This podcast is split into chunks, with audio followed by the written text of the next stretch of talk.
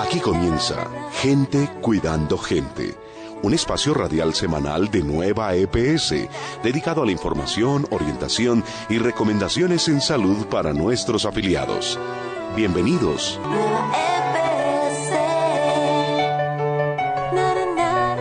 Hoy en Nueva EPS más cerca hablaremos del traslado de afiliados de Medimás a Nueva EPS y otras 13 EPS receptoras. En Al día con Nueva EPS, los cuidados para la piel seca en salud y bienestar, las mascotas en el hogar, cuidados e importancia.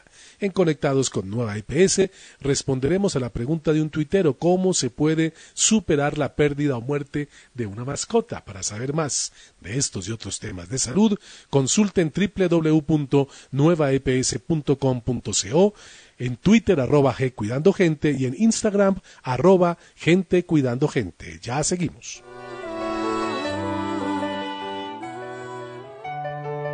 Nueva EPS más cerca.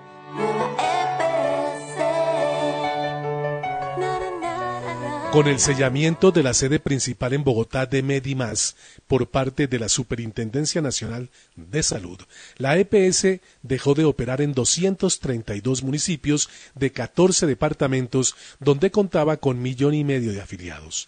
La liquidación de Medimás se presentó por la desatención a las numerosas órdenes dadas por la Supersalud para que corrigiera y respondiera por el pago de las obligaciones con su red de prestadores, detuviera el deterioro de los indicadores financieros y redujera la tasa de peticiones, quejas, reclamos y denuncias de sus afiliados los usuarios de Medimás en un número de 481.736 han sido trasladados a nueva EPS, proceden de 14 de los 32 departamentos del país y 159 municipios.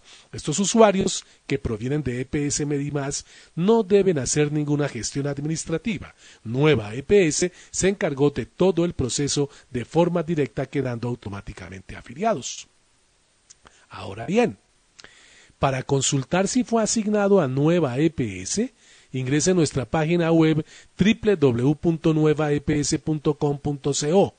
Haga clic en el banner Asignación Afiliados Medimás o comuníquese con las líneas gratuitas a nivel nacional régimen subsidiado 018000 95 2000 y para régimen contributivo 018000 95 44 00 o en última instancia acérquese a la oficina más cercana. Se han asignado instituciones prestadoras de salud primaria para que los nuevos afiliados puedan acceder a los servicios de atención básica del plan de beneficios en salud y serán atendidos según la disponibilidad del servicio y la formulación que genere el médico tratante.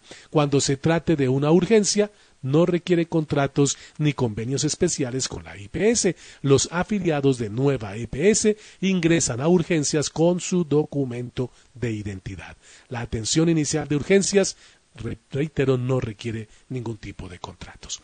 Bienvenidos, pues, entonces, estos 481.736 nuevos afiliados de nueva EPS procedentes de Medimás en 14 departamentos y 150 municipios del país.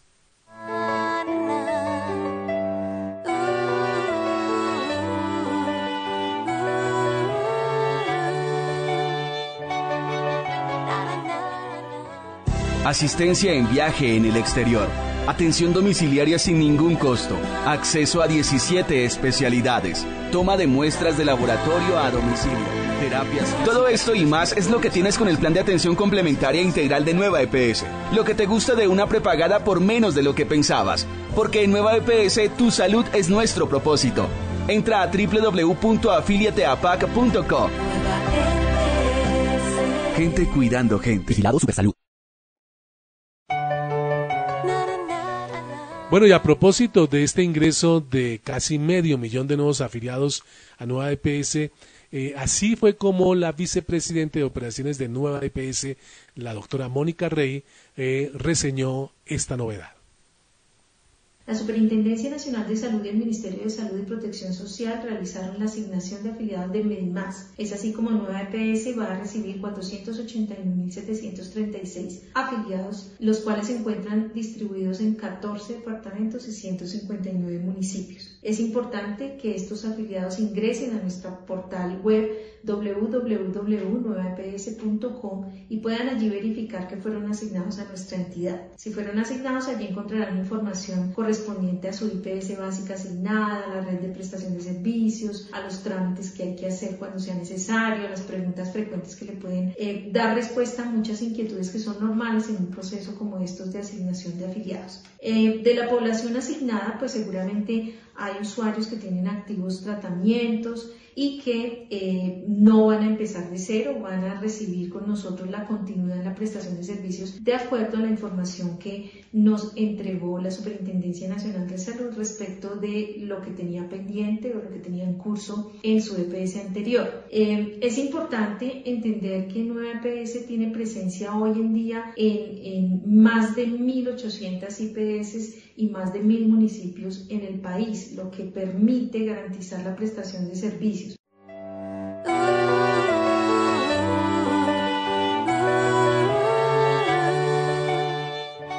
¿De qué está hecha nuestra vida? Está hecha de comienzos, de sueños y metas que marcan nuestro destino desde el día en que nacemos. En Nueva EPS nos preparamos para cuidar la vida desde el primer momento y estar siempre, día a día, cuando nos necesites, uniendo el deseo de servir y la ciencia médica para llegar a cada rincón del país. En Nueva EPS estamos evolucionando porque tu salud es nuestro propósito. Nueva EPS. Gente cuidando gente. Vigilado Supersalud. Al día con Nueva EPS.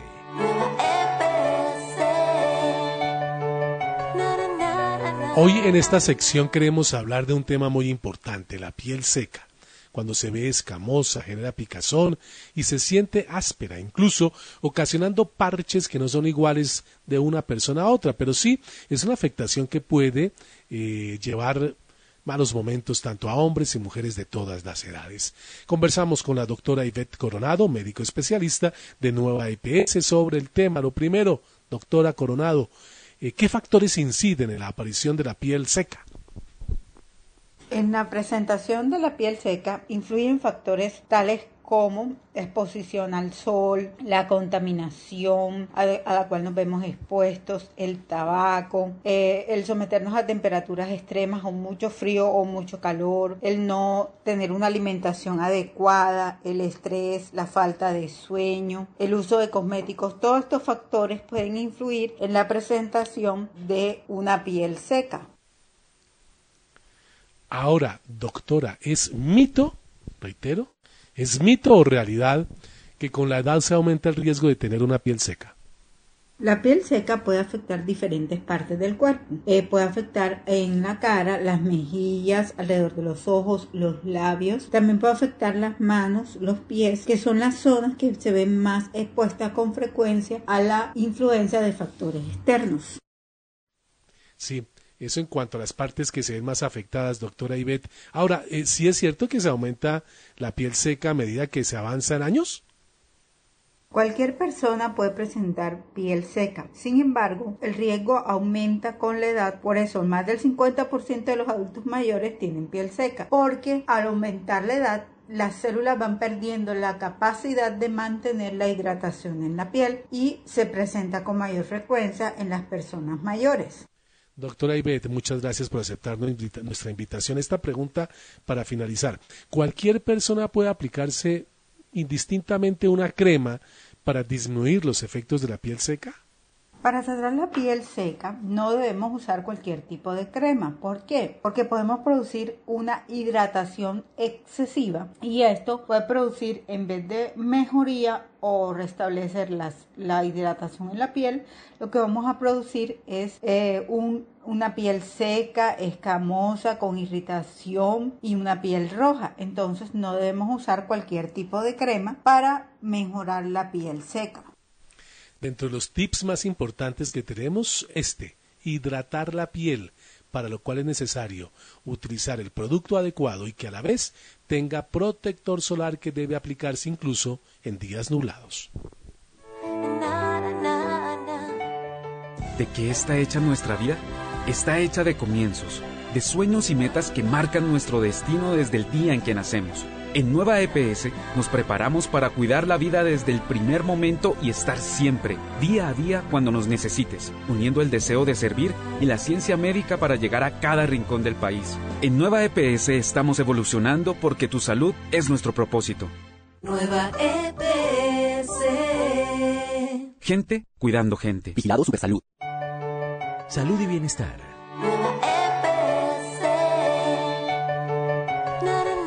Actualmente y desde hace ya un tiempo largo, los animales de compañía o mascotas se convirtieron en parte esencial de la familia, con una función muy especial acompañar a los miembros del hogar día tras día y brindarles amor, alegría y sin reclamar nada a cambio. Estamos con la doctora Claudia Patricia Quintero, psiquiatra de la Universidad de Antioquia, Facultad de Medicina, para profundizar sobre el tema. Doctora, bienvenida. Eh, entrando en materia, empecemos con el aporte a la salud emocional que puede traer el tener y cuidar una mascota. Las mascotas pueden aportar a la salud emocional, eh, disminuyendo el estrés, disminuyendo la sensación de soledad, también mejorando de alguna manera la calidad de vida y como promoviendo la interacción con otros miembros de la comunidad. Pero es muy importante tener en cuenta que la evidencia científica no es tan fuerte al respecto y que al tratarse de seres vivos también eh, las mascotas demandan atenciones y cuidados, también pueden enfermarse y morir, lo que podría convertirse en una carga adicional desde lo económico y desde lo comportamental pues de la mascota. Además es importante aclarar que existe una diferencia entre aquellos perros que tienen un entrenamiento especial para ayudar a las personas y las mascotas convencionales que son que con las que con mayor frecuencia pues encontramos en los domicilios. Enseñarles, doctor, a nuestros hijos a cuidar de los animales.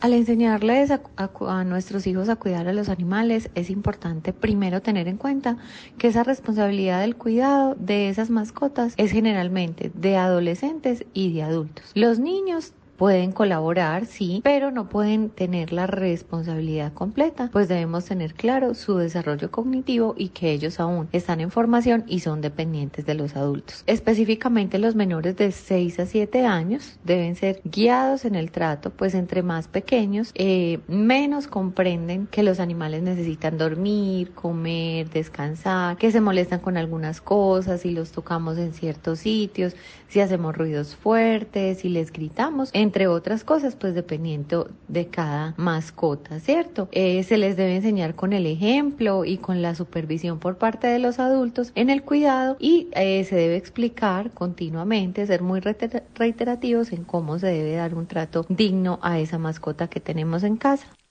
¿Cómo ayudan las mascotas, doctora, a las personas frente a cosas como la de ansiedad o la depresión?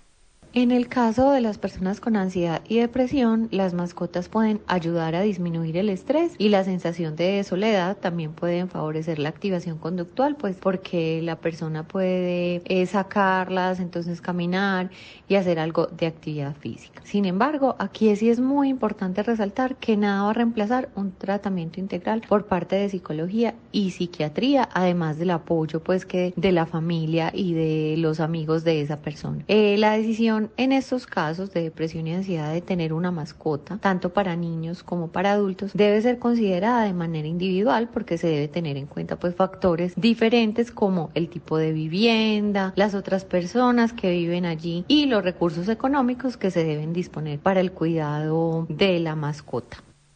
Finalmente, ¿es verdad que las mascotas ayudan en los tratamientos de personas en situación de discapacidad?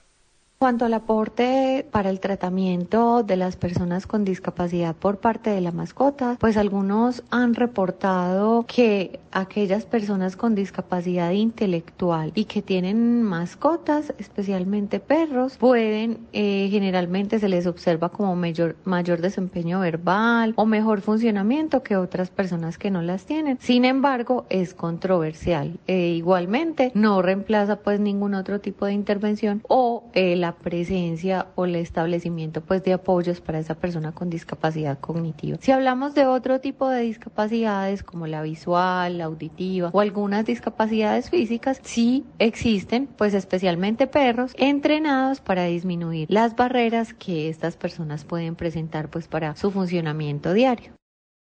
Vamos a la doctora Claudia Patricia Quintero, psiquiatra de la Universidad de Antioquia.